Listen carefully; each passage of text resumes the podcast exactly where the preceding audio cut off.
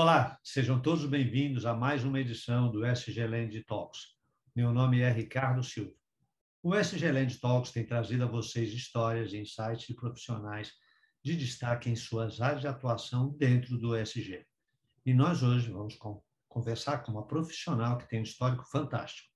Ela é psicóloga formada pela PUC São Paulo, educadora social, psicóloga social na ONG Casa Taiguara, Casa de Acolhida, coordenadora técnica nacional do Programa de Proteção em Crianças e Adolescentes Ameaçados de Morte na Secretaria Especial dos Direitos Humanos, Presidência da República, coordenadora geral do Escritório de Inclusão Social da ACE, Parceria União Europeia, Prefeitura de São Paulo e CIEDS, coordenadora geral da Mobilização Nacional do Registro Civil de Nascimento e Documentação Básica, Secretaria Especial dos Direitos Humanos Presidência da República, coordenadora de projetos Estação Fome Zero, ONG, coordenadora de políticas para a população em situação de rua da Secretaria Municipal de Direitos Humanos e Cidadania, Prefeitura de São Paulo. A nossa convidada de hoje é Luana Bottini, atualmente gerente de projetos sociais do CIE. Luana, seja muito bem-vinda. Obrigada, Ricardo. Olá a todas, todos e todos. É um prazer enorme estar aqui conversando com vocês. Não, para nós, melhor ainda. Depois do teu histórico aí, a gente vai ter muita coisa para conversar aqui. Antes de mais nada, a gente gosta de saber quem é o profissional que está aqui dentro. Quem é Luana Bottini? Ai, vamos lá, Luana Bottini. Toda vez que eu falo de mim, eu fico, da onde começa, para onde vai, é sempre é, é uma honra e nos enche também de, de emoção e de adrenalina falar um pouco da, da nossa história de vida. Mas então, eu sou uma mulher, uma mulher negra de pele clara, tenho 43 anos, é, sou filha de pais baianos. Meu avô veio para São Paulo, São Bernardo do Campo, em caminhão pau de arara, então sei muito da, da necessidade da luta, da luta social. É, meu pai era professor de história, é, deu aula para minha mãe no supletivo, na época era supletivo, ah. e aí conheceu ali, eles tinham uma diferença de idade, aí é, meu pai trabalhava com, com sindicato dos professores, a minha mãe era advogada, é, na Vox, na Alto Latino, então eu, eu vivia diferenças ali de de classes e de lutas sociais. Eu nasci em 78, é, em São Bernardo do Campo, então acompanhei muito greve geral e tudo isso. É, e sempre fui incomodada, Ricardo, pelas, pelas desigualdades sociais. Acho que esse era sempre o que eu percebia as desigualdades desde muito pequenininha. É, fui, fui olhando e fui percebendo a, a, a importância da gente se engajar é, e trabalhar também, que é possível, né? É, não está dado. Essas desigualdades, elas são construções humanas e a gente também pode contribuir para mudar um pouquinho isso. Então, aí de, de, São Bernardo, meus pais foram morar em Ubatuba, eu passei a adolescência em Ubatuba, tenho muito carinho por ter morado ali numa, numa cidade praiana também, foi gostoso. Aí depois fui para São Paulo para fazer PUC. Foi, foi uma vida muito, muito diferente para mim entrar na PUC São Paulo, também viver desigualdade, fui aluna bolsista ali. É, e depois fui, logo quando eu me formei, aliás, desde o início na faculdade, eu me envolvi é, no movimento estudantil. Eu acho muito importante a gente viver a universidade como um todo, né? Para além da, da vida acadêmica, a vida social, a vida militante. Isso acho que foi muito importante para minha é, formação. É, e eu também, eu já queria trabalhar no primeiro ano de faculdade, então tive a possibilidade de estar numa escola numa faculdade que tinha um trabalho social, tinha lá a pastoral universitária, então me envolvi com essa pastoral. E eu lembro a pessoa que estava lá, ela nem. Qual o projeto, né? E aí a gente foi construindo junto um projeto, era um projeto de intervenção com pessoas que estavam em situação de rua ali no pátio do colégio, isso já no primeiro ano de faculdade, então Caramba. já me envolvi com tudo isso. É, depois de formada, me formei em, em 2002, logo na sequência, é, eu tive a possibilidade ali, eu me apaixonei pelo meu marido, que já estava trabalhando é, em Brasília, e aí a gente quis juntar os trapos, e eu achei interessante é, viver também uma, uma gestão pública, uma gestão federal.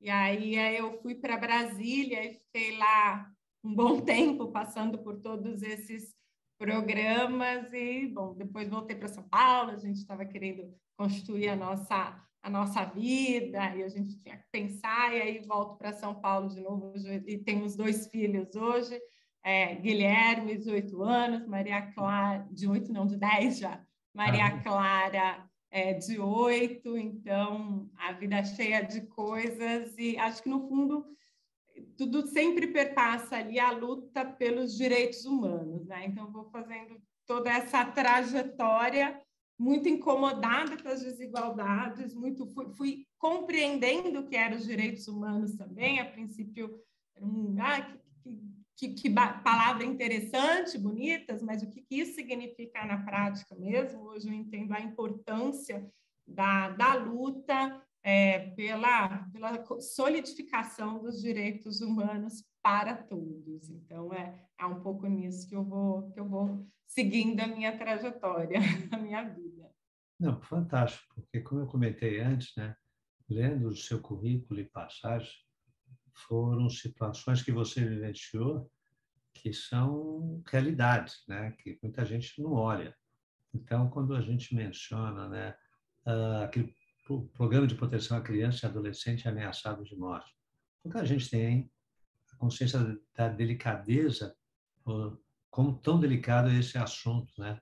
quando a gente menciona da parte de registro civil de nascimento e documentação básica, a importância que tem a ação Fome Zero, população de situação de rua, você construiu um histórico fantástico, que eu acho que isso hoje você consegue elevar a um outro nível na atual posição onde você está agora como gerente de projetos sociais do CIE. Pode contar um pouco do dia a dia, porque você já está no CIE desde 2017, né? Então, acredito que você tem muito boas histórias para contar, cases, vivências e aplicações desse teu rico histórico de ter aplicado isso também no dia a dia, né? e numa estrutura fantástica do CIE.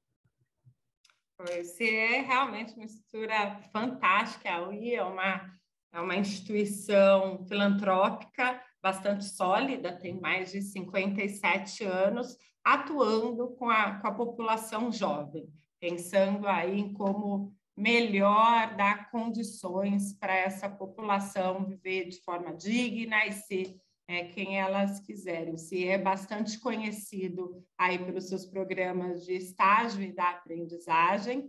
Em 2017, eles pensam na possibilidade de entrar com outra, na execução de outras políticas, como serviços de convivência e fortalecimento de vínculo, que é a proposta de entrar em contato com os jovens antes, inclusive, deles estarem pensando aí é, no mundo do trabalho. E aí é, eu entro no CIE para ajudá-lo a conceber, então, como seriam esses serviços de convivência e fortalecimento de vínculo é, dentro do CIE, que a gente batizou ali de espaços de cidadania, é, que a gente sentiu a necessidade, Ricardo, de, de ir dialogando com o jovem é, que, voltando né, e ampliando as suas possibilidades de sonhar, de ser o que eles quiserem ser, e aí a gente sempre resgata muito, olha, é, vamos ajudar daí a traçar um projeto de vida para você chegar no teu sonho. Agora, o sonho, o céu é o limite, né? Você pode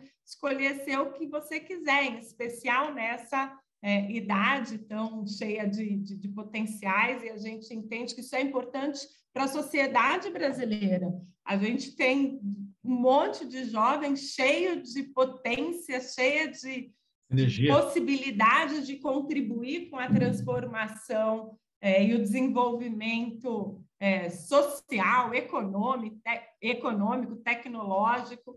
Então, a necessidade aí de se conectar com essas juventudes, de empolgá-las para seguir aí seus projetos de vida para onde elas quiserem e conectar também com as oportunidades. A gente é, sabe também que, que, a vida não é, não é simples e fácil, né? É, em especial para algumas juventudes, é, em especial as pretas, pobres, periféricas, mulheres, é, população LGBTQIA+, juventudes com deficiência, é, mas a gente vai é, dialogando da necessidade, inclusive, delas é, brigarem por seus direitos, pelos direitos também é, de toda essa população é, e de outras. Né? Acho que a sociedade tem que dar condição para todo mundo ser o que quiser, para seguir aí os seus caminhos é, e poder ter a dignidade de escolher o que vai fazer da vida. Uhum. Muito bom. Inclusive, eu vi ah, nos filmes de vocês, eu gostei muito do projeto, só vi um deles, mas eu, o projeto que de Brasília. Eu achei fantástico ali, o, inclusive o retorno das crianças, fala, dos adolescentes ali falando do trabalho de vocês, que eu assistindo me emocionei. Né? Já estava o repórter, quem estava entrevistando, estava emocionado e o câmera estava entrevistado. E eu fiquei encantado. E eu confesso, até numa das reuniões que a gente teve com o pessoal do CE, da diretoria, eu me surpreendi, porque eu desconhecia esse trabalho. Né? Eu vivi, vivenciei o CE numa época de faculdade. Né? Mas esse, que nem você disse, é recente. Mas recente não, de 2017 para cá. Hoje vocês estão com projetos esses em Brasília, São Paulo e Salvador? Ou tem em outros lugares? Ou já está no Brasil inteiro? É, não, então, tem poucos lugares ainda, é Brasília, São Paulo a gente tem ali no centro, no Anhangabaú e no, no ali no Anhangabaú, bem é, no centro mesmo, e no Grajaú, tá. é, que é ali na zona sul de São Paulo, Salvador e Manaus. A ah, gente está. Brasília tem, não? Brasília. Brasília tem? Brasília tem, é que é, é no Distrito Federal, né? Ali Ceilândia, Taguatinga. E hoje, curiosidade, quantos jovens você tem participando ali dos projetos? Porque, pelo que eu entendi, são projetos de seis meses, não é isso?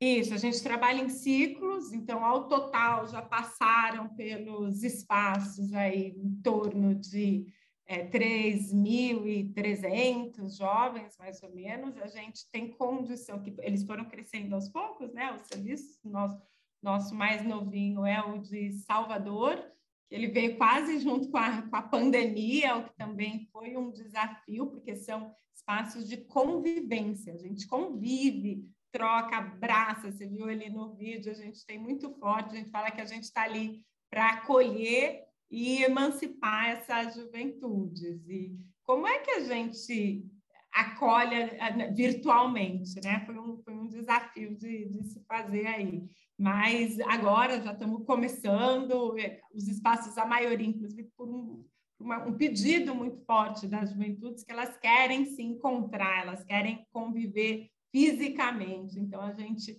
está é, tá voltando para o presencial, até porque está todo mundo muito bem é, vacinado, já alguns as doses de reforço. Mesmo assim, a gente está cuidando dos, dos, protocolos, né? Mantém a distância, uso de máscara, é gel, álcool em gel. É, mas é importante a gente continuar ali é, convivendo. A virtualidade também trouxe o, o, desafio, né? Ela, vi, ela viria em algum momento, a gente sabia a necessidade da gente se comunicar dessas formas.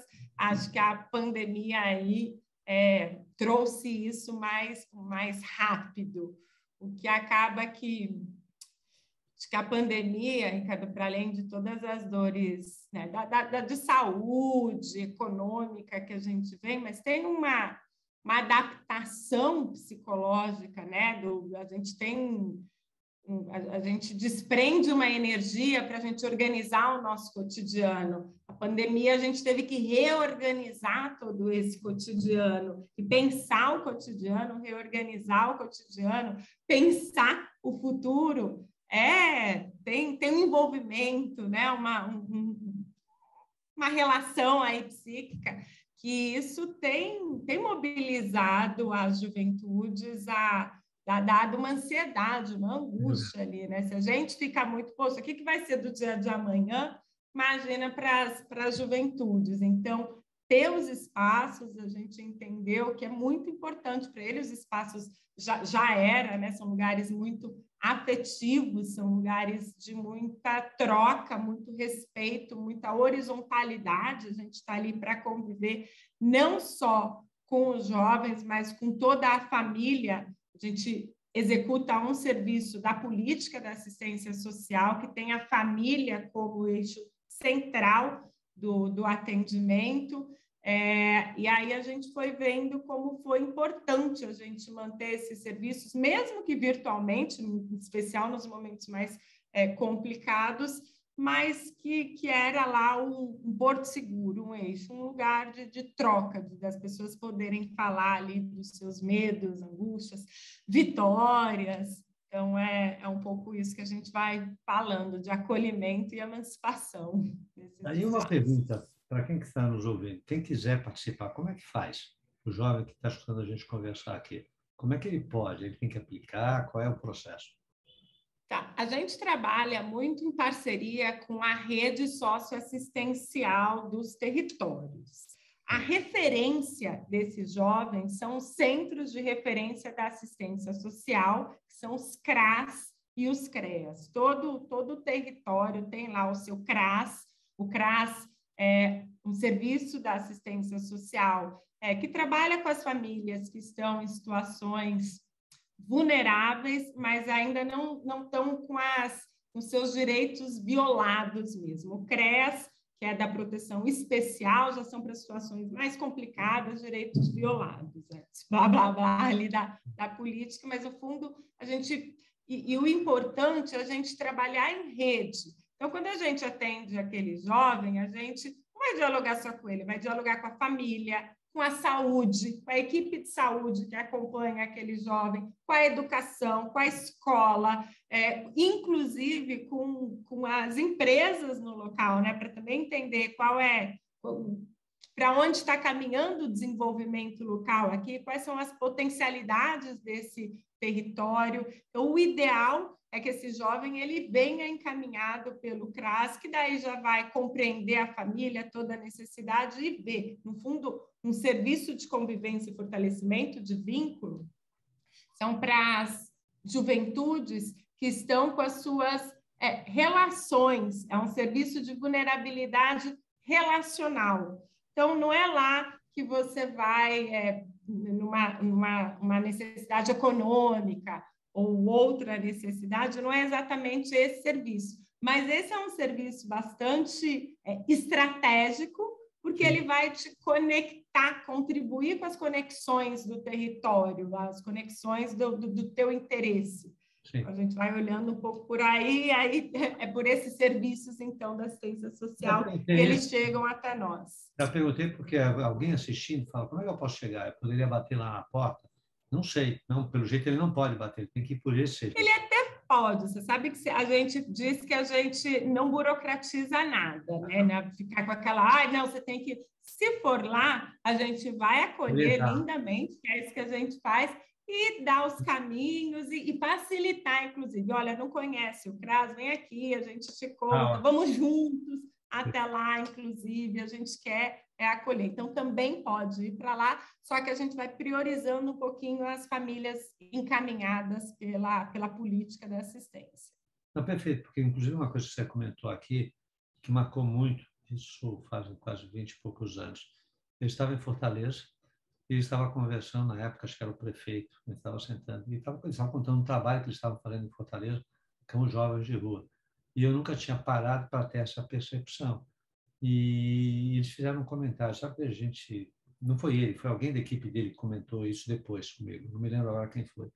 Mas ele está falando que muitos dos jovens de rua, você conhece mais que eu para dizer isso, eles não sabem sonhar.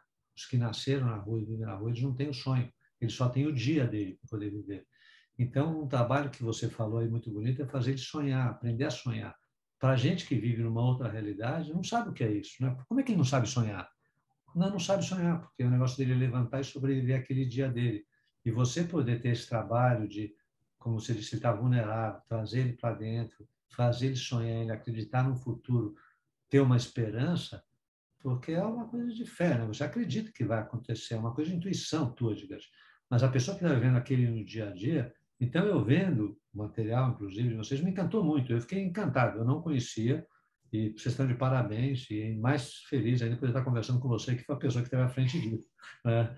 Então, meus parabéns. Agora, o que a gente procura fazer aqui é um bate-papo, uma coisa curta, que demora uma média de meia hora e tudo mais, e a gente pode depois agendar algumas outras vindas com você aqui, porque eu sei que você tem mais história. Mas eu gostaria de saber agora como você vê a chegada do SG Land, né? como você vê esse universo, né? inclusive a participação do CIE no projeto com os jovens. É, eu vejo com muito otimismo, Ricardo, e, e, e acho que vai é, é, o engajamento, né? É a responsabilidade social de todos mesmo. Você estava falando aí do sonho.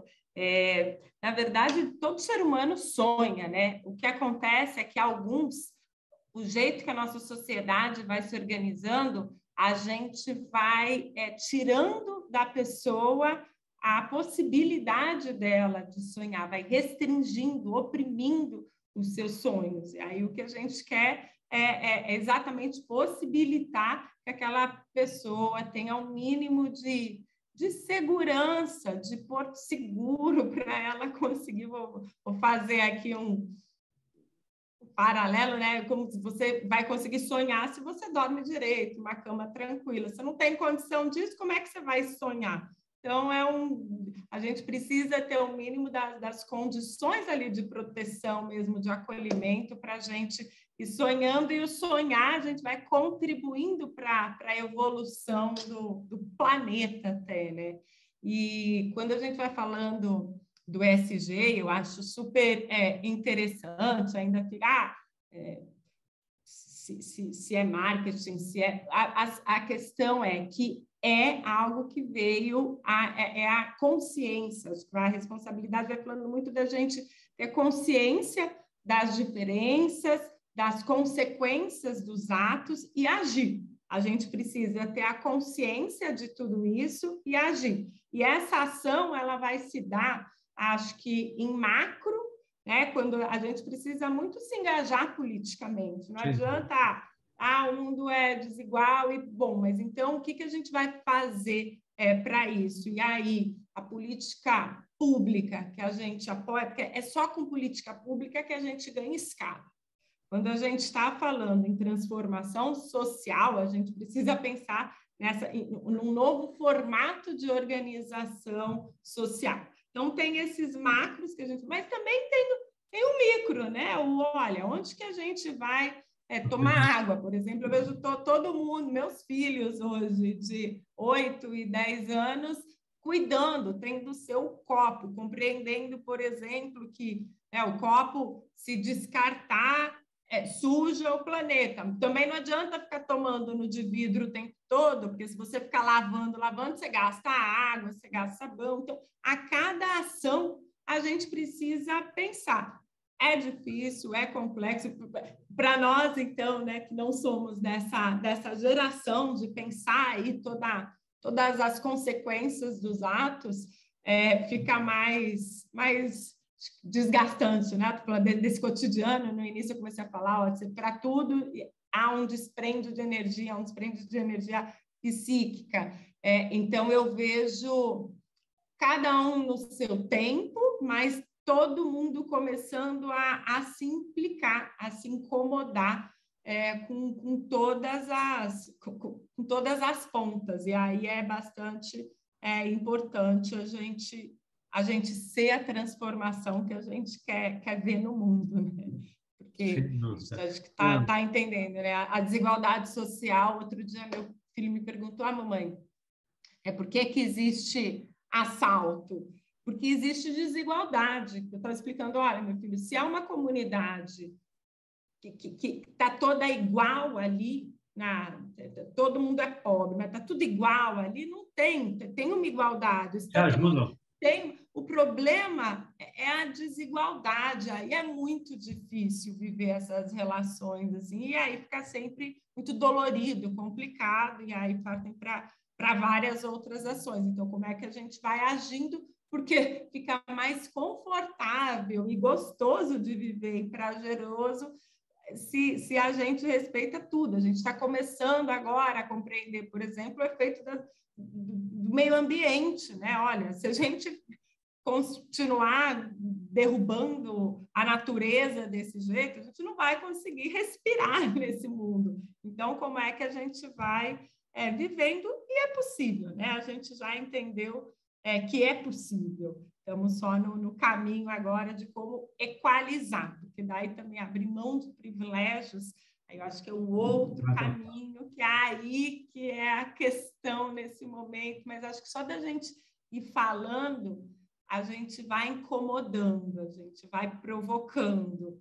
E, e, e, acho que tem que ser feito com carinho, porque também a gente não pode ter rupturas, né? E, e aí só aí é cada um não, não, fala com o outro, aí cancela o outro, aí não, não, também não faz muito sentido. A gente vai precisar aprender a conviver com as diferenças para conseguir é, construir algo em conjunto.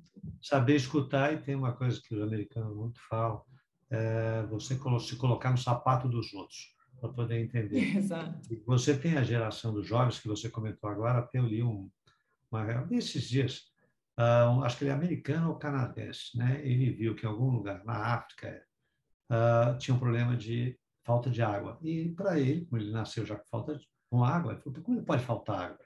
E leu que não me lembro qual era o valor, se era 40 dólares, 400 dólares, não era caro, para fazer um poço. Daí ele falou, como é que eu vou arrumar o dinheiro? Foi lá, pediu para o pai, não sei o que lá, conseguiu arrumar, mandou o dinheiro. Ah, mas esse não é o dinheiro para fazer o poço, não. O poço vai custar 400. Puxa, como é que eu faço? Ele conseguiu arrumar o dinheiro dos 400, foi trabalhar, cortar grama, fez os 400. Ah, mas isso não resolve a situação. Bom, resultado. Esse garoto começou a levantar dinheiro, levantar dinheiro nos Estados Unidos, nos Estados Unidos ou Canadá. Depois eu até posso te passar, vou checar isso.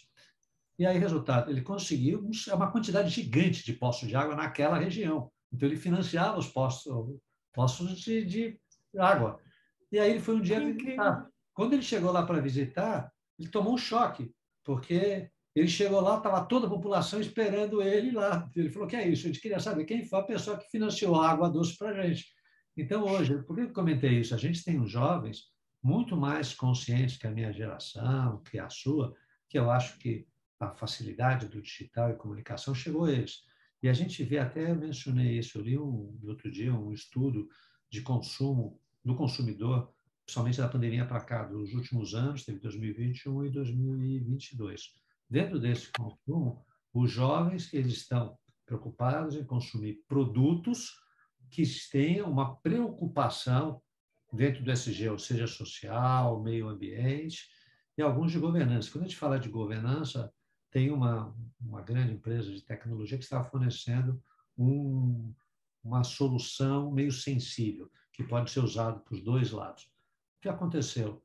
A base dentro dessa empresa falou: não, não, não, olha, analisaram, é para fazer isso, eles cancelaram o processo que eles estavam entrando para poder participar e entregar o produto. Então, hoje você tem dentro das empresas uma conscientização que antigamente não existia. Como a gente vai trabalhar, como você falou bem, é uma coisa que tem que ser levada em consideração. Porque não dá para ter essa desculpa, ah, não vou fazer isso hoje. Não, não existe.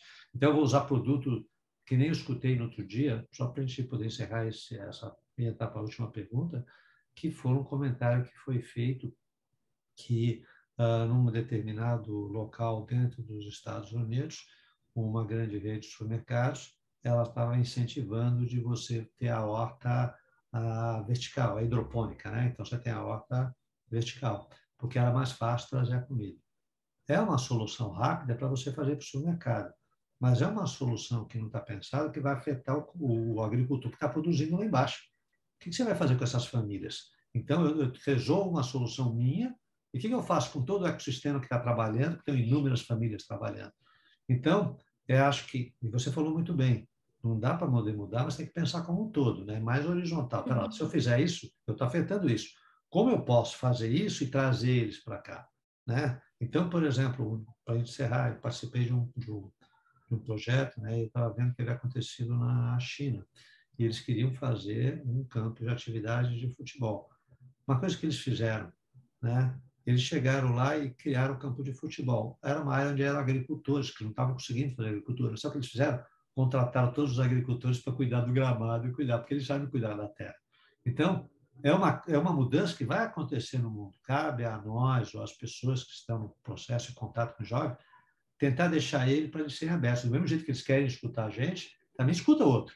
Né? Uhum. E, e, a gente tem visto uma coisa muito interessante, eu tenho visto os, o, o, a, principalmente idosos, a, até minha esposa comentou isso comigo no outro dia, que criou-se um grupo de senhoras que estão ali para escutar os adolescentes, porque eles vêm como uma grande avó. Por quê? Porque a gente vai, quando a gente vai para os jovens ao redor do mundo, tem aumentado o índice em alguns países de suicídio. Eles não têm, uhum. o pai está trabalhando, a mãe está trabalhando o dia inteiro e ele não consegue encontrar um amigo dele, alguém que tenha uma visão diferente. Então, uhum. admiro uhum. o teu trabalho, admiro o trabalho que você fez, fiquei encantado, volto a repetir, fiquei encantado, porque precisa ser feito mesmo.